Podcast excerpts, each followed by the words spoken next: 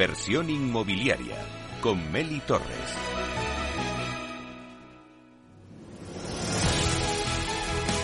Bueno, pues hoy la entrevista de la semana se la vamos a dedicar a Uponor, una multinacional de origen finlandés con más de 100 años de experiencia especializada en soluciones para el transporte de agua y climatización invisible por superficies radiantes, tuberías y climatización radiante. Uponor ayuda a sus clientes en la construcción residencial y comercial, municipales y servicios públicos, así como en diferentes industrias a trabajar de manera más rápida e inteligente. En el sector inmobiliario, Uponor, como fabricante de materiales para productos y suministros de agua caliente sanitaria y soluciones de climatización invisible, tiene como misión crear entornos de vida más sostenibles, con el fin de mejorar la calidad de las viviendas y la eficiencia energética de vida de quienes disfrutan de sus instalaciones, ofreciendo pues, así el mayor confort con el mínimo consumo energético. Además, eh, acaba de presentar Uponor One, que es su nuevo programa de servicios exclusivos para promotoras en cada una de las fases del proyecto. Así que de todo ello vamos a hablar con Claudio Cion, que es Unit Manager de Uponor Iberia, que nos contará la estrategia también de la compañía en 2023 y de cómo ve el sector inmobiliario. Vamos a darle la bienvenida que le tenemos aquí en directo en los estudios en Capital Radio. Buenos días, Claudio. Buenos días, Luzmelia. ¿Qué tal? estar aquí. Bueno, pues bienvenido, bienvenida a Inversión Inmobiliaria. Eh, lo primero, si te parece, vamos a contar a los oyentes qué es Suponor y qué servicios ofrecen a los distintos profesionales del sector. Podría estar hablando media hora, pero bueno, lo voy a intentar acortar. Eh, nosotros somos una empresa, como tú has dicho, de origen finlandés, eh, con una trayectoria de más de 100 años en el sector de la climatización. Y básicamente lo que proveemos es de todos los servicios y productos eh, que necesita un profesional, desde la planificación, proyectos, arquitecturas, ingenierías y promotoras, es decir, el inversor, hasta la instalación de cualquier producto nuestro en una vivienda, formación, eh, productos como tal, disponibilidad perdón, en, la, en la distribución en toda España, eh, formaciones eh, a los técnicos que van a instalar esa, ese, producto que, para que estemos también nosotros, desde el punto de vista de empresas, seguros de que la instalación es correcta y el usuario final eh, queda, queda satisfecho. Bueno, mm, si nos centramos en el sector inmobiliario, eh, sí que nos gustaría que nos contaras a todos los oyentes qué servicios dais a las promotoras eh, no sé si también puedes mencionar eh, pues el programa vuestro que habéis sacado ahora de Uponor One. ¿Con qué empresas promotoras eh, está trabajando Uponor y en qué proyectos aparecen sus soluciones? Eso es como dar ejemplos que yo creo que vienen muy bien para saber lo que hacéis, eh, el servicio que le prestáis a las promotoras. Sí, por supuesto. Nosotros dividimos nuestra actividad, especialmente en España y Portugal, que es la parte que llevo yo, eh, entre la parte residencial y la parte, eh, digamos, eh, industrial. Nuestra parte fuerte, nuestro UPONOR, digamos, se centra principalmente en la prescripción de nuestros productos y con eso apoyamos, digamos, a la parte promotora a, primero, asegurarse que la instalación de todos los productos de climatización sean los correctos, la forma de vender esa vivienda con una mejor calidad y eficiencia energética a sus usuarios y posteriormente eh, la parte de servicio técnico que ponemos a disposición del usuario final de esas promotoras eh, con las que trabajamos. Podría referenciarte ahora las 50 principales eh, de, España y Portugal. tenemos, digamos, en el programa asociados esas 48 primeras y las siguientes, digamos, por una parte nacionales y también regionales. No somos tan elitistas que solo queremos trabajar con las más grandes, sino que damos servicio a todos los que quieran realmente mejorar su instalación en los edificios que van a vender. Eh, para que el usuario final eh, sea, esté, esté confortable. Entonces, damos, damos una cantidad de, de, servicios desde la prescripción o antes de la prescripción, incluso ayudando a la promotora a definir cómo debe ser la climatización del edificio, que sea la más eficiente posible, la más confortable posible y más energéticamente viable en el futuro. La sostenibilidad para nosotros es un punto vital desde el punto de vista del futuro de nuestro planeta y de la sostenibilidad de nuestra propia empresa incluso. Eh, básicamente eh, ayudamos a los ingenieros a describir y proyectar eh, el proyecto en papel, ¿no? Eh, ahora mismo es básicamente Revit, BIM, son especialidades, digamos, de, prescripción.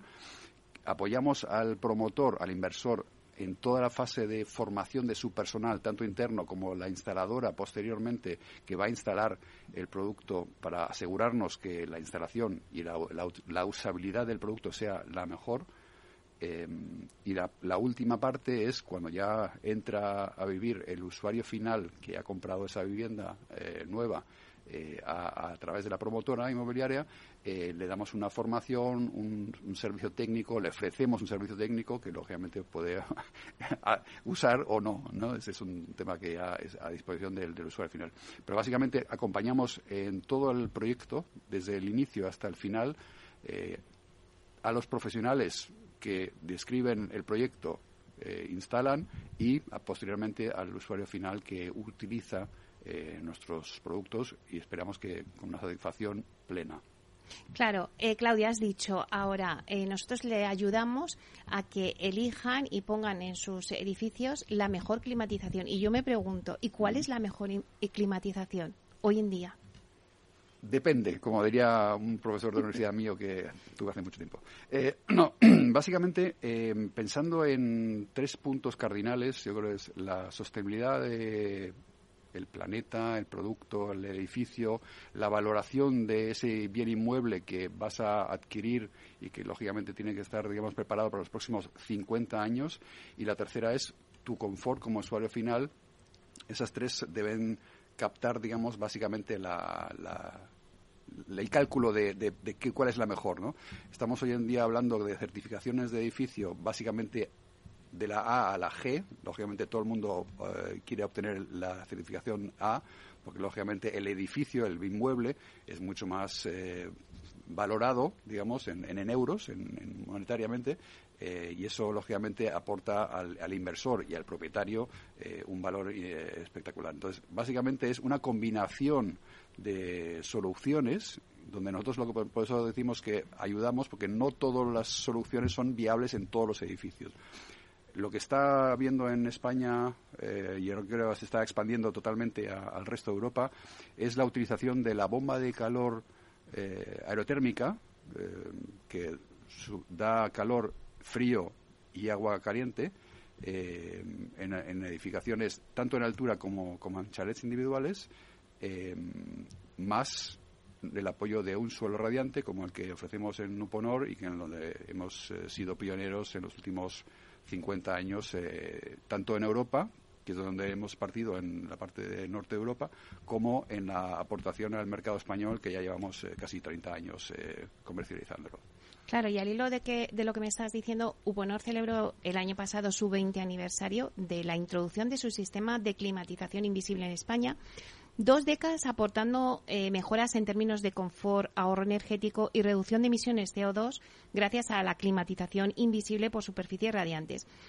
Sí que me gustaría que me dijeras cuál es la tendencia eh, en nueva construcción ¿Y qué ha hecho Uponor para que el suelo radiante sea hoy en día la opción más elegida por el cliente?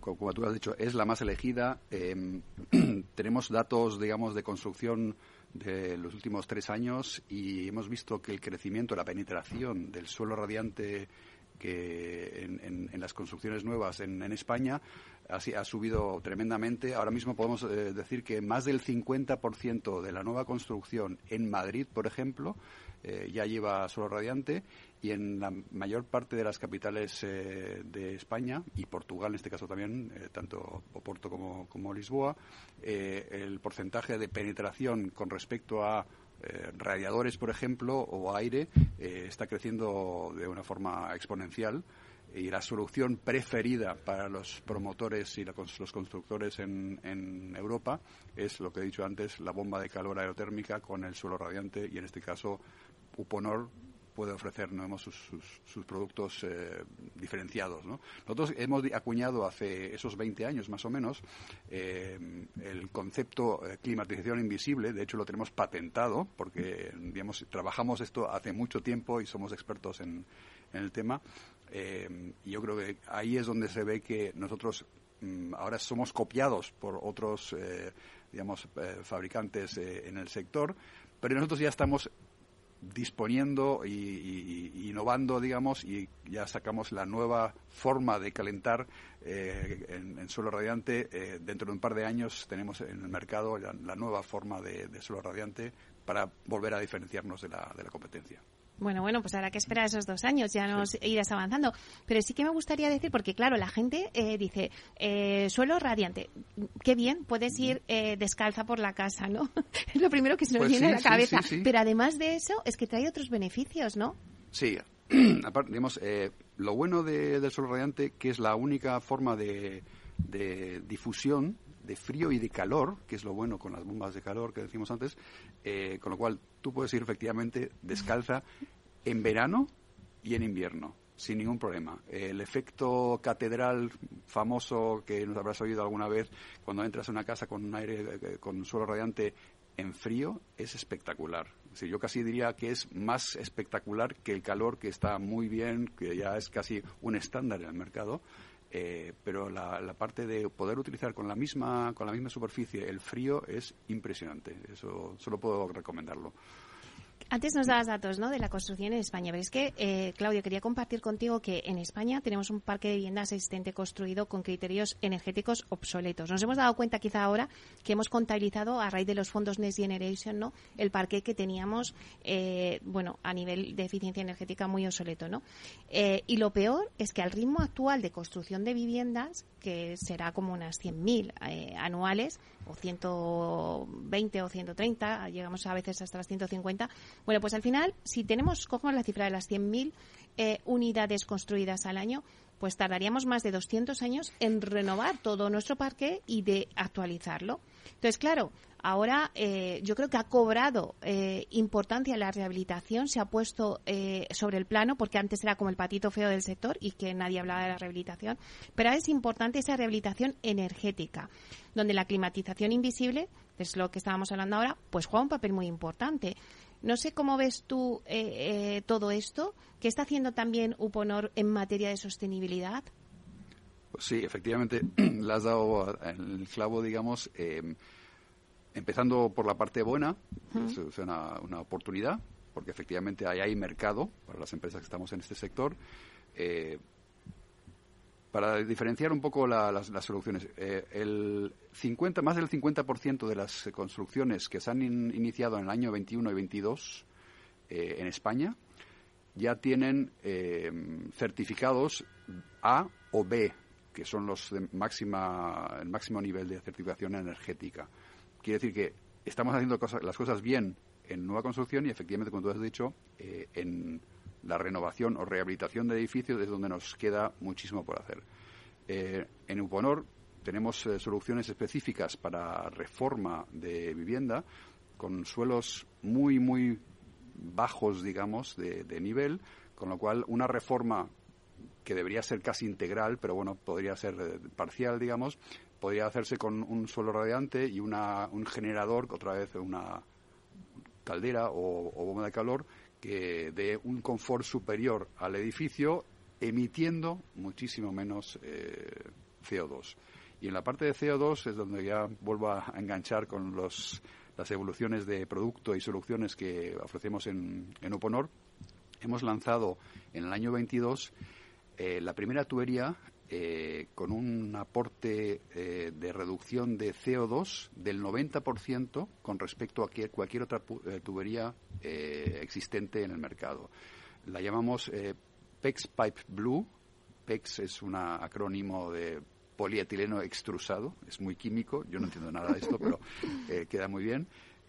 y es solamente el primero de los productos que vamos a lanzar en los próximos años pensando en la sostenibilidad. Lo que buscamos es una forma de producir y transferir ese producto a la construcción, a la construcción eh, de, un inmueble, eh, causando el menor posible gasto de CO2 y, lógicamente, emitiendo el, menor mm, eh, consumo de CO2, pero además con una viabilidad y sostenibilidad en el tiempo, utilizando materiales renovables que ayuden, lógicamente, a que el, el equilibrio, digamos, de, lo que es la construcción baje en esa emisión de CO2 y sea mucho más sostenible en, el tiempo.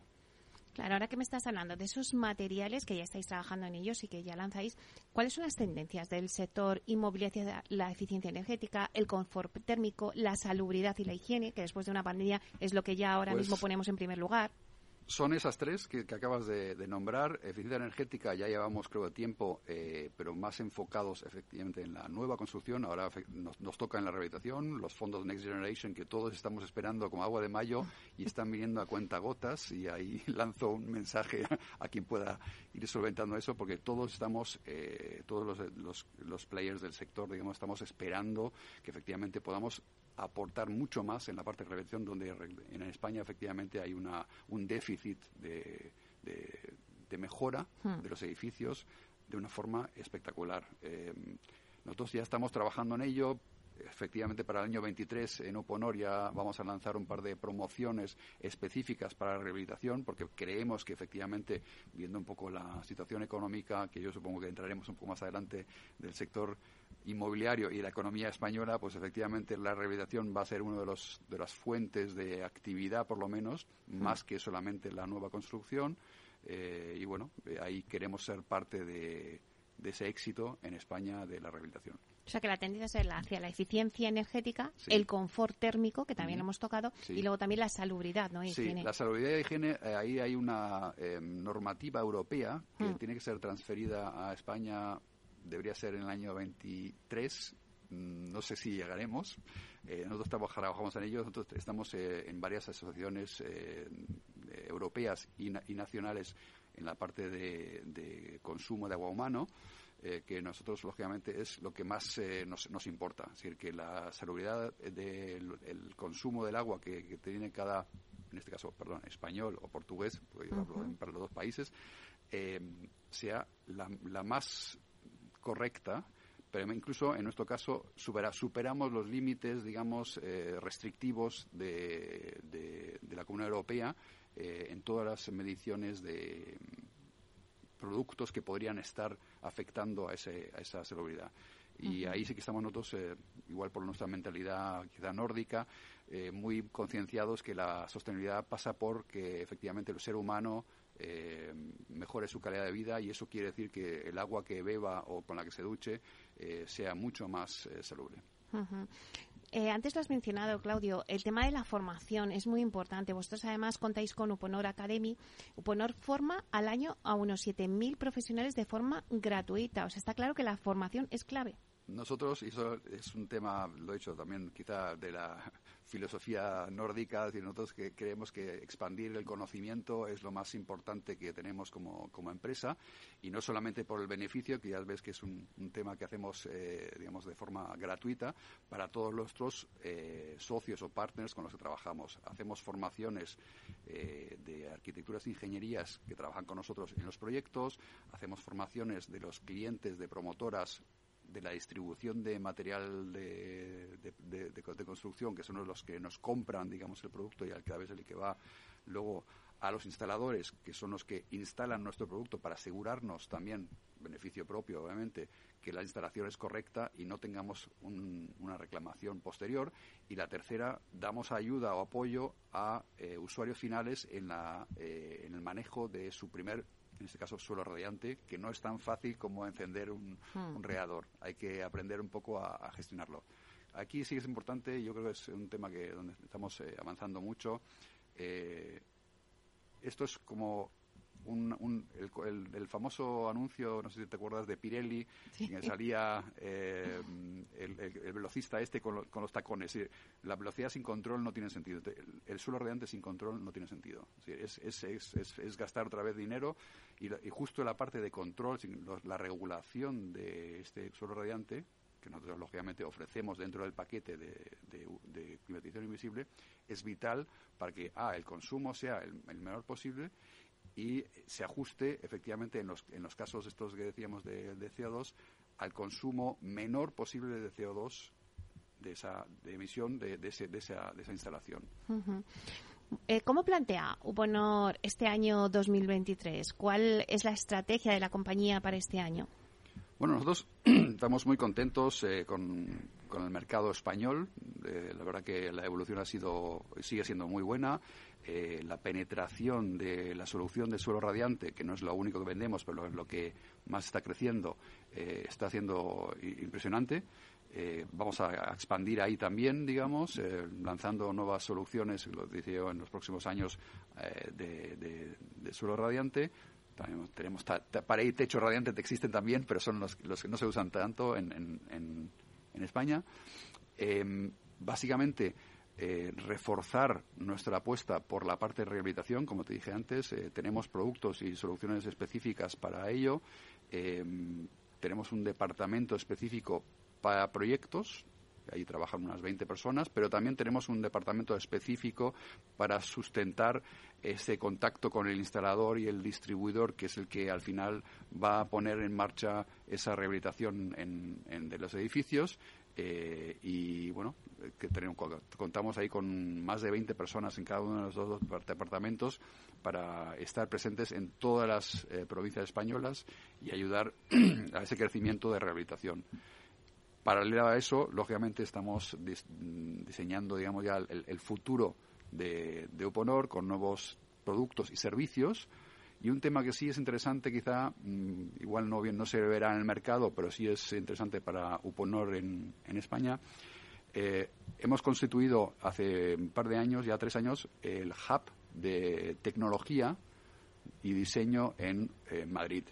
Uponor Madrid eh, tiene a 15 trabajadores específicos que son informáticos, matemáticos, eh, que diseñan y amplifican, digamos, ese conocimiento, esa, esa facilidad que nos da la inteligencia artificial, Internet de las cosas, etcétera, etcétera, para aplicarlas a las soluciones de Uponor eh, en, el futuro. Y ahí sí que puedo, digamos, eh, poner la, pica en Flandes, una banderita española. Somos eh, los líderes de desarrollo de producto e innovador en ese sentido para todo el mundo en el grupo Uponor. Bueno, pues la verdad es que suena muy bien, ¿eh, Claudio? Creo que tenéis un 2023 con muchos retos. Espero que nos lo vayas contando poco a poco aquí desde los estudios de Capital Radio y para todos los oyentes. La verdad es que el tiempo apremia y al final se nos acaba el tiempo. Estaríamos aquí toda la mañana. Toda la mañana. Pero creo que ha sido muy interesante todas las pinceladas que nos has dado, eh, la visión que tenéis también de por dónde va el sector de la construcción. Un placer, Claudio Cion, Unit Manager de Uponor Iberia. Eh, un placer. Gracias por invitarme. Hasta pronto. Hasta luego.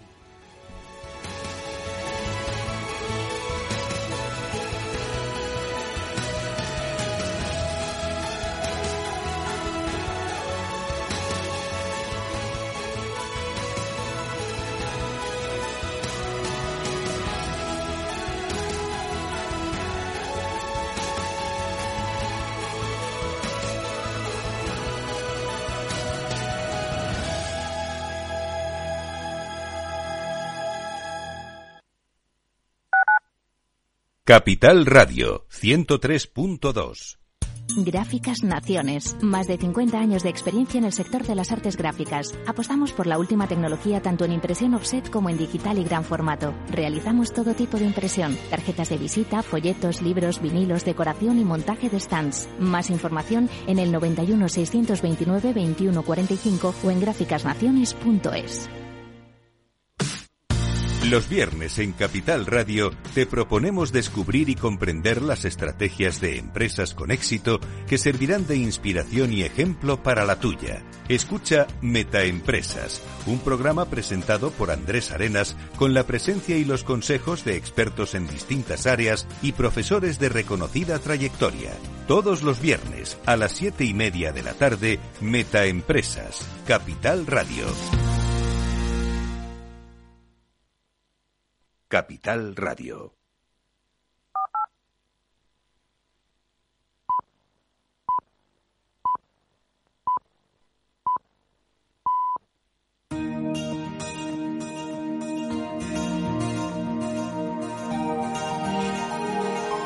En nuestra sección La Vía Sostenible con Vía Ágora, os contamos la transformación de la vivienda del futuro enfocada en una construcción sostenible como pilar principal.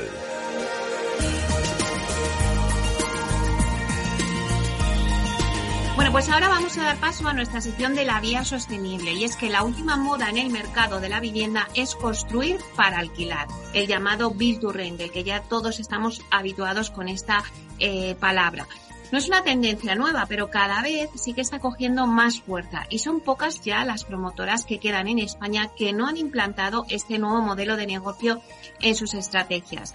Una de ellas es Vía Agora, que anunció su entrada en en el pasado año y que comienza las obras de su primera promoción en Valdebebas este mes de enero. Para hablarnos de todo ello, tenemos hoy con nosotros en nuestra sección de la Vía Sostenible a Nora San Miguel, que es directora de Oficina Técnica de Vía Agora. Y vamos a darle la bienvenida. Buenos días, Nora. Hola, Meli, buenos días. Encantada de estar aquí de nuevo.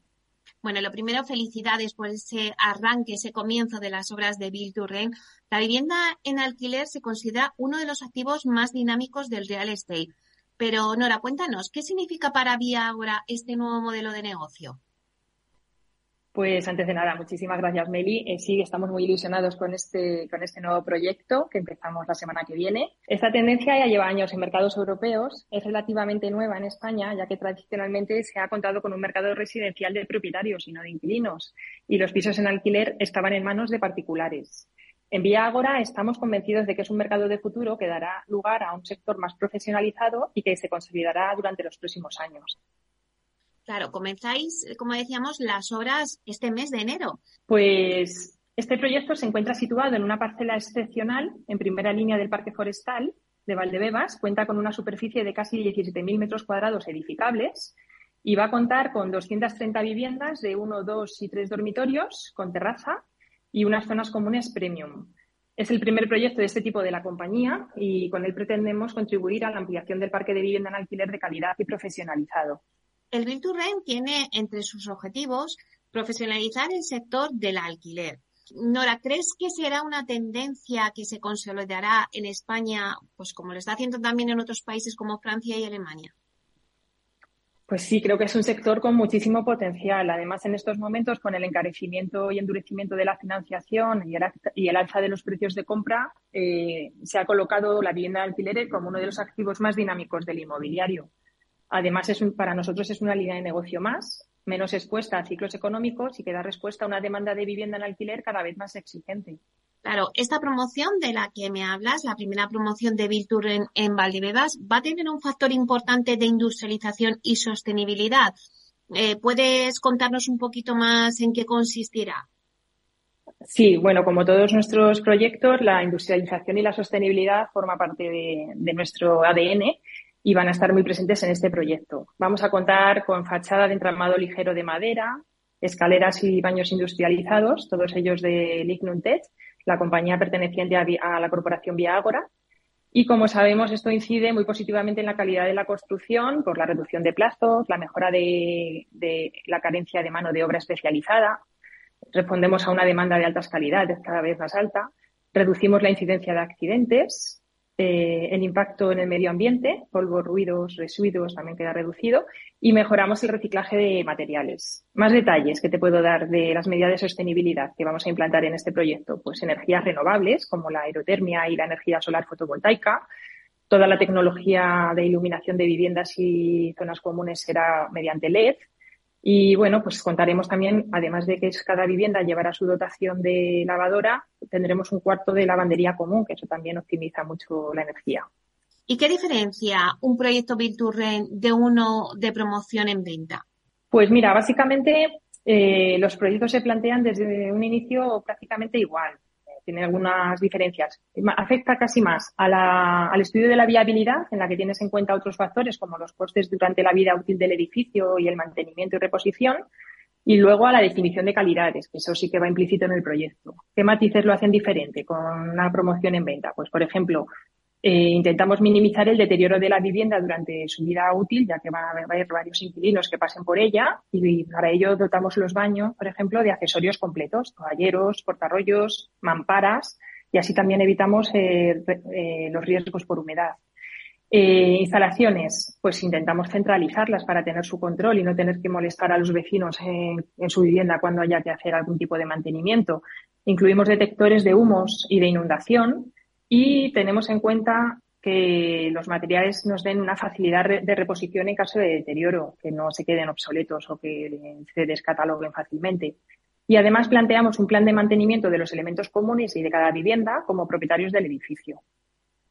Y en cuanto a las zonas comunes, Nora, eh, ¿qué se ha previsto en vuestra promoción de Valdebebas de Vilturren?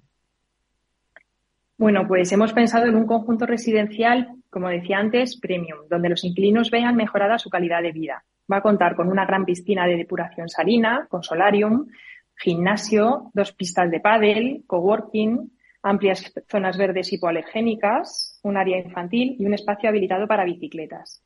Además, como sabes, la ubicación de Valdebebas es perfecta para este tipo de complejo porque cuenta con muchísimas zonas verdes, servicios consolidados, carril bici y colegios próximos a la parcela. En definitiva, en Vía Ágora consideramos todos estos aspectos y hacemos zonas comunes diferenciales donde nuestros clientes se sientan confortables sin tener que perder de vista el diseño y la sostenibilidad.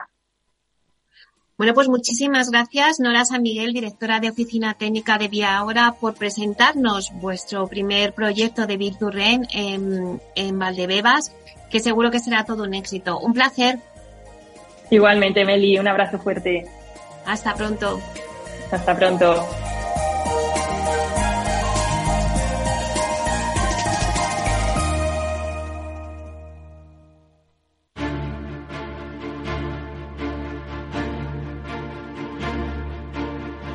En inversión inmobiliaria, momentos culminantes con Culmia. Cada persona es un camino, una experiencia y un destino. Conociendo el destino es la mejor manera de empezar el camino. Culmia es la historia de miles de personas que han llegado a su destino, su hogar.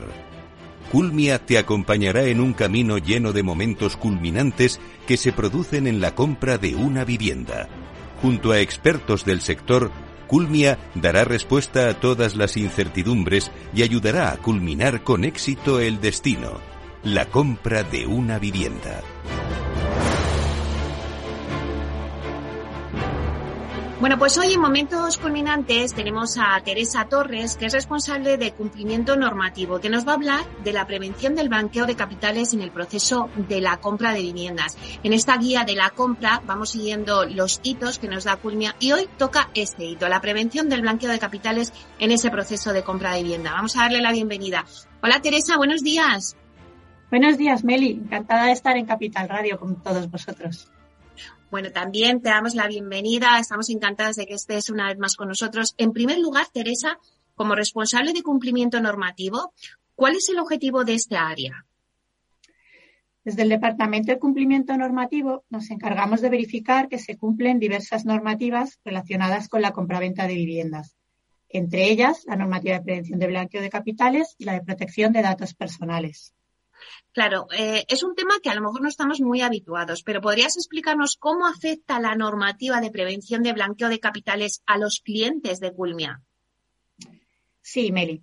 Los promotores inmobiliarios somos sujetos obligados por la normativa de prevención de blanqueo de capitales, igual que lo son los bancos o los notarios. El público en general está muy acostumbrado a aportar documentos a los bancos cuando solicita una hipoteca, por ejemplo, o a los notarios pero a muchos les extraña tener que dárselos a una promotora inmobiliaria. Algunos de ellos son reticentes a entregar documentos con información sensible. Es por eso por lo que algunas veces les tenemos que explicar que a nosotros también nos exige la ley identificar y conocer bien a nuestros clientes, lo que implica que nos tengan que aportar información y documentos sobre quiénes son, cuál es el origen de su fuente de ingresos, para que se entienda qué nos obliga la normativa, vamos a ir viendo a lo largo de las distintas etapas de venta de un inmueble lo que supone, previo a la reserva, antes de la firma de las arras y antes de la firma de la escritura.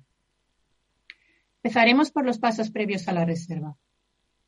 Cuando el comprador ya ha sido atendido por nuestro equipo comercial en el punto de venta, ha visto y seleccionado la vivienda que desea, ha mostrado interés real por la compra, debe cumplimentar la ficha de identificación de clientes, que también se llama KIC por sus siglas en inglés. Este documento nos permite conocer al cliente y los fondos que va a aportar a la operación. En el KIC solicitamos información relacionada con los datos identificativos de los clientes. Por ejemplo, nombre y apellidos, nacionalidad, residencia y actividad profesional, entre otros. y también datos relativos al origen de los fondos que va a aportar a la operación. Si son ahorros profesionales, dinero procedente de la venta de un inmueble, de una herencia, de una donación, préstamo familiar, un premio de la lotería, financiación bancaria, etcétera.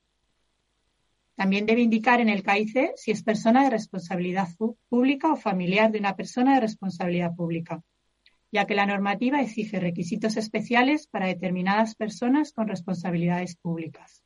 Además de la información, deben aportar los documentos de identificación de clientes, DNI o pasaporte en caso de ser persona física, y documentos de la sociedad si nuestra compradora es una persona jurídica, escritura de constitución con estatutos, acta de titularidad real, copia de los poderes del firmante y su DNI.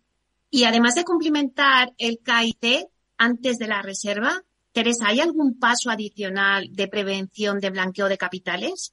La normativa establece una serie de limitaciones o prohibiciones con respecto a las personas con las que se pueden hacer negocios. Por ejemplo, no nos permite vender viviendas a personas que aparezcan en listados internacionales de sanciones. Desde nuestro departamento consultamos en estas bases de datos antes de comenzar nuestra relación de negocio. También, como he comentado anteriormente, nos exige adoptar una serie de medidas adicionales en caso de vender nuestra vivienda a una persona de responsabilidad pública, por lo que también consultamos en bases de datos de PRPs. Como estamos obligados a identificar a nuestros clientes, también debemos asegurar que quien nos paga es efectivamente nuestro cliente. Claro, pero seguro, Teresa, que muchos de los oyentes que nos están escuchando se están preguntando, ¿y esta información y documentación que aportan los clientes, a dónde llega? En Culmia contamos con un equipo especializado que se ocupa del tratamiento y análisis de la información en materia de prevención del blanqueo de capitales y la financiación del terrorismo. Este equipo se encarga de verificar que los clientes no se encuentran incluidos en los listados internacionales de sanciones así como determinar que el origen de los fondos que se reciben en la venta de todos los inmuebles y suelos es lícito. Claro, y ya después, ¿no? De haber dado este paso y haber reservado, ¿qué otra documentación será necesaria? Pues antes de firmar las arras, los clientes deberán justificar el origen del dinero que nos van a aportar en concepto de arras y aplazados. Para justificarlo, se le solicitarán al cliente los documentos que justifican ese origen según la información que nos haya proporcionado en el CAIFE o bien posteriormente. Por ejemplo, si el origen de los fondos es el ahorro, se les solicitará declaración de la renta y nómina o certificado de la pensión. Si los fondos vienen de la venta de un inmueble, solicitamos escritura de venta del inmueble. Si el origen es una donación, solicitamos la escritura de la donación y la liquidación de impuestos correspondientes, etc. Dependiendo del importe de la operación y de los datos indicados en el CAIC, se debe aportar unos documentos u otros. El objetivo de solicitar esta documentación es comprobar que los fondos tienen un origen lícito y que los clientes no nos están utilizando para el blanqueo de capitales. Una vez confirmado por el equipo de prevención de blanqueo de capitales y financiación del terrorismo que los fondos son lícitos, se aprueba la firma de la operación. Claro, eh, Teresa, me hablabas al principio de la entrega de la vivienda. ¿En qué interviene el equipo de prevención de blanqueo de capitales en el procedimiento de entrega de la vivienda? El proceso anterior se repite para el dinero restante. Si en la fase anterior se justificó el origen del 20% del importe de la operación, ahora queda por justificar el 80% restante. Primero hay que confirmar que la información de los clientes está actualizada. Hay que tener en cuenta que desde la firma de la reserva hasta la entrega de la vivienda pueden pasar uno o dos años y, por tanto, las circunstancias de los compradores pueden haber cambiado. En estos casos habrá que solicitar información y documentación actualizada. Por ejemplo, en caso de cambios de estado civil o régimen matrimonial. También puede variar el origen de los fondos que se aportan. Por ejemplo, alguien ha podido recibir una herencia en estos dos años, alguien le ha podido tocar la lotería y ya no solicitar hipoteca. También hay casos de clientes que esperaban vender su vivienda anterior y no lo consiguen y deben pedir una hipoteca. O la venden por menos importe de lo que esperaban y tienen que solicitar una hipoteca de poco importe o que algún familiar le haga un préstamo, por ejemplo. Con la documentación e información actualizada, el equipo de PBC puede comprobar el origen de los fondos necesarios para este momento del proceso de compra. Los clientes que soliciten hipoteca deberán aportar acreditación de la financiación concedida, por ejemplo. Claro, pero mm, ya para terminar, ¿eh, Teresa, ¿Cómo crees tú que viven este proceso de prevención de blanqueo de capitales los clientes de Culmia? Entendemos que este proceso puede ser complicado para los clientes y generarles intranquilidad. Por eso, desde el equipo comercial, con la ayuda del equipo de PVC en cada fase, se les solicita los documentos concretos que deben aportar para acompañar al cliente en este viaje. Pero animamos a nuestros clientes a no tener miedo y a confiar en que sus datos son tratados con absoluta confidencialidad, ya que toda la información está sometida al deber de secreto y solo le solicitamos los documentos necesarios para cumplir con la normativa de prevención de blanqueo de capitales. Estos datos y documentos no los podemos utilizar para ninguna otra finalidad, siempre cumpliendo con la normativa de protección de datos personales. Siempre nuestro objetivo es tener al cliente en el centro. Bueno, pues la verdad es que muchísimas gracias, Teresa Torres, responsable de cumplimiento normativo en Culmia, desde eh, vuestro equipo de prevención de blanqueo de capitales, porque es muy importante el hito que nos has contado en el proceso de compra de una vivienda. La verdad es que hemos aprendido muchísimo hoy contigo. Muchas gracias, Meli. Encantada de haber estado con vosotros. Nada, un placer. Hasta pronto, Teresa. Gracias, adiós.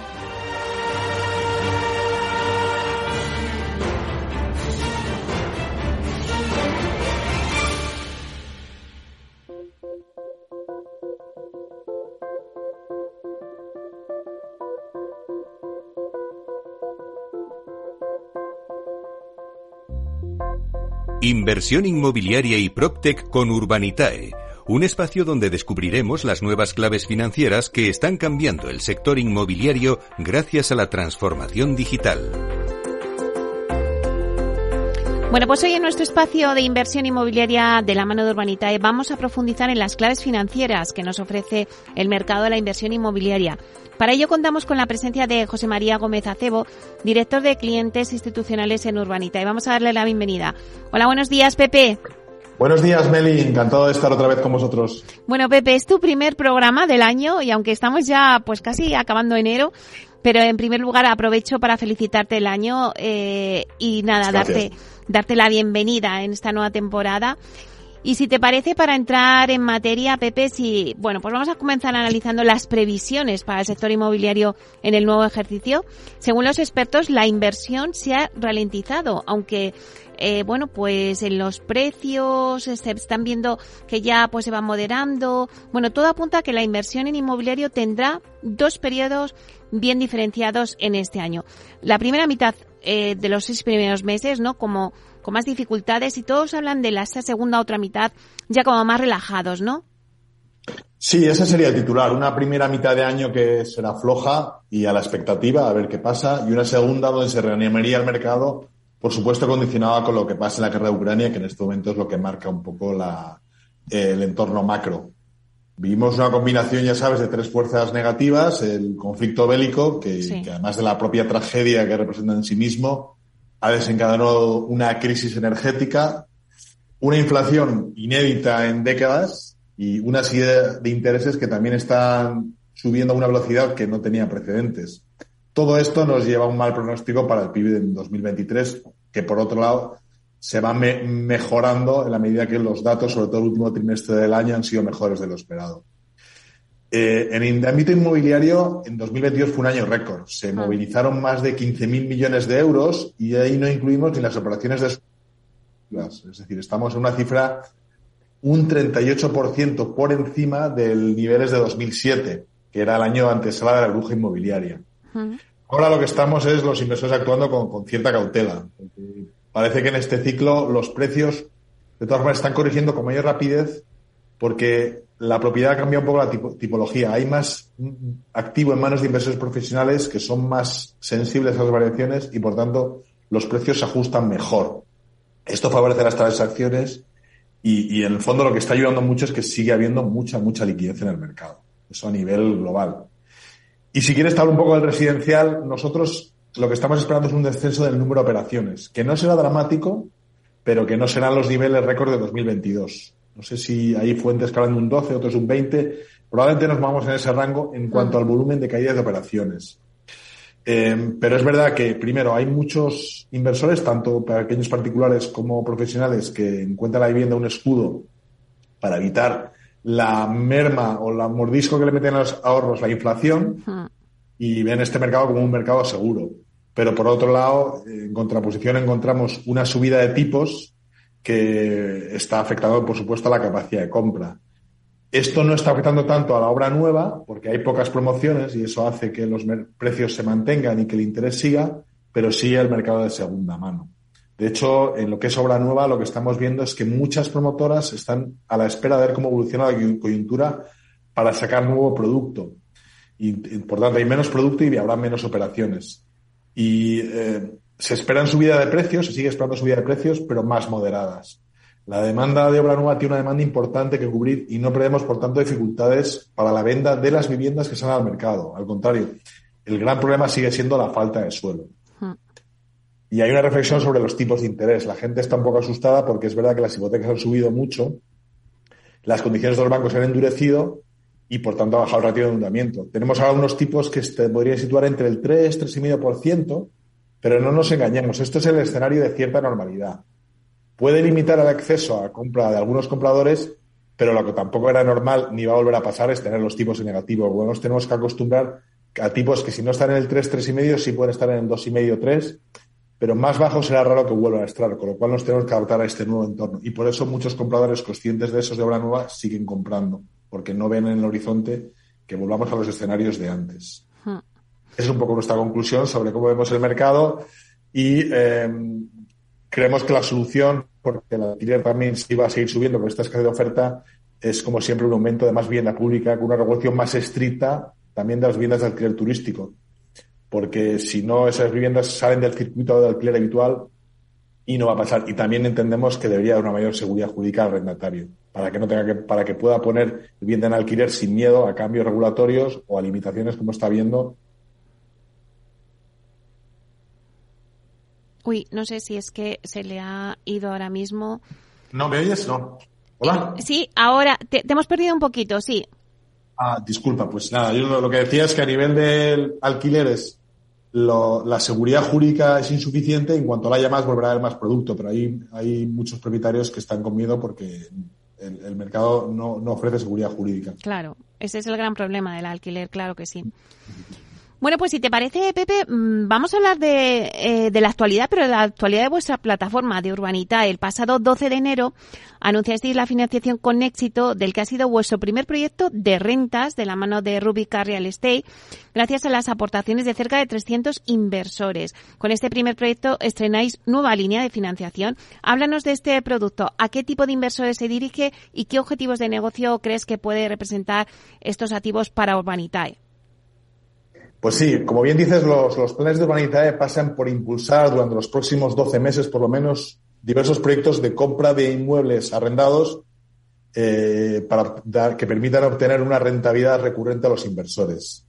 Eh, nos hemos marcado como objetivo que este represente aproximadamente el 20% de nuestro negocio y prevemos levantar eh, volúmenes entre 20 y 20 el primer proyecto que citas, que es el que ya hemos hecho con, con Rubicon, es un supermercado día en Getafe, en Madrid, eh, con una rentabilidad para el inversor del 5%, rentabilidad neta, es decir, los dividendos que va a darle el proyecto es un 5% anual. Eh, estamos mirando ahora otra una operación para una casa del libro en una localización magnífica en el centro de Vitoria, siempre con contratos a largo plazo, con unas rentas que en, su, que en todos los casos nos, nos ponemos puesto como objetivo que no bajen del 5% de dividendos anuales y además que tengamos un cierto recorrido a la salida.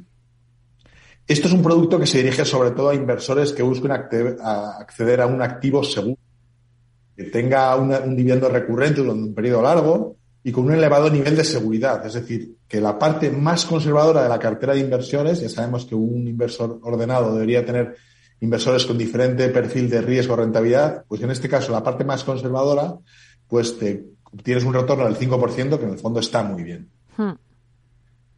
Ya lo creo. Eh, bueno, entre las últimas operaciones que habéis hecho habéis, ha sido una eh, que habéis eh, cerrado hace poquito, ¿no? Con el sistema de prefunding junto al promotor Construverti. cuéntanos un poquito esta operación. Sí, te cuento un poco. Eh, eh, fue una operación de préstamo a un promotor con el que ya habíamos hecho una operación que además liquidamos ahora en una zona que conoce bien, porque es la cuarta o la quinta promoción que hace de viviendas unifamiliares en, en Cunito, en Tarragona. Eh, por lo tanto, era un producto que veíamos muy seguro porque además eran siete viviendas de las que cinco ya tenían contrato de compra-venta y la construcción estaba en marcha. Para nosotros era un producto de alta seguridad. Fue un retorno, una rentabilidad del 8,5, un préstamo al 8,5% de interés. Y el sistema de funding al que hace referencia es algo que hacemos cuando el volumen de, de inversión es pequeño y la demanda es muy grande. Y para conseguir que entre el mayor número posible de inversores, hmm. que al final, como sabes, es nuestro objetivo, democratizar la inversión, pues levantamos el doble del capital requerido y de esta forma conseguimos que entraran prácticamente el doble de inversores de los que hubiéramos previsto. La gente se queda un poco con la mitad del ticket, más o menos un poco menos, porque respetamos los 500 euros como inversión mínima, pero permitimos entrar más gente como así ha sido. Pepe, nos queda un minuto, pero quiero que me digas, el próximo lunes lanzáis un nuevo proyecto en Marbella. Danos una pincelada. Rápidamente, proyecto en Camoján, urbanización de lujo en Marbella, cinco villas, en una zona de vivienda de alto standing, son villas caras, se vendrán como 5 millones, pero en una zona donde se, hay viviendas de 7, 10, 12 millones. Marbella se ha convertido en el nuevo eh, Miami europeo, superando la costa azul y está entrando muchísima inversión y por tanto creemos que comercialmente funciona bien. El retorno va a ser muy alto, como corresponde a un producto que todavía no tiene licencia ni preventas, pero creemos que en tres años pues eh, los inversores nuestros van a hacer retornos francamente atractivos. Lo podréis ver en, la página de Urbanitae, a la que os animo a entrar en urbanitae.com. Bueno, pues nada, estaremos ahí pendientes el lunes. Muchísimas gracias, Pepe, por estar aquí con nosotros. Eh, un placer y ya sabes, te esperamos próximamente para que nos hables de este mundillo de la inversión inmobiliaria. Muchas gracias a vosotros y encantado de volver. Hasta pronto, chao.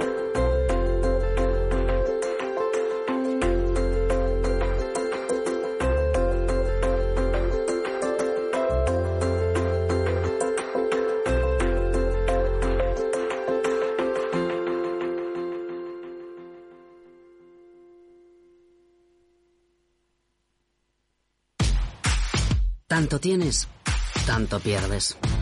Hay imprevistos que lo cambian todo y los riesgos están ahí siempre, como el saneamiento, la pérdida de crías o las enfermedades del ganado. Por eso necesitas un buen seguro pecuario que garantice tu tranquilidad. Contrata ahora tu seguro de vacuno. Agroseguro. Trabaja sobre seguro. Capital Radio 103.2 Disfruta de la mejor cocina gallega en Montes de Galicia. Todo un clásico moderno en el barrio de Salamanca. Disfruta de la variada dieta atlántica, de las mejores carnes y pescados tratados con respeto y transparencia y regados con una de las mejores bodegas de la zona. En grupo, en familia o en pareja, Montes de Galicia te ofrece el espacio perfecto en cada ocasión. Esto te estás perdiendo si no escuchas a Rocío Arbiza en Mercado Abierto. Hernán Cortés, socio fundador de la gestora Olea Gestión y cogestor del fondo Olea Neutral. Además de la multitud de activos, el multiactivo tiene esa función fundamental que es descartar los activos que no aporten valor a la cartera. Eso no pasa en los fondos mixtos. Un fondo mixto siempre va a tener bonos de gobierno. Lo tendrá en, proporciones mayores o menores, en función de cómo tengan las expectativas, pero nunca abandonará una clase de activo tan importante como el fondo de gobierno una clase tan importante de activo como la bolsa americana. Mientras que un multiactivo, si realmente lo es, como nosotros, o sea, nosotros no tenemos bonos de gobierno en la cartera. Como en este momento vemos que no nos aporta ninguna rentabilidad y solo nos aporta riesgo de caída de precios, ¿para qué voy a tener ese activo? Mercado Abierto con Rocío Arbiza.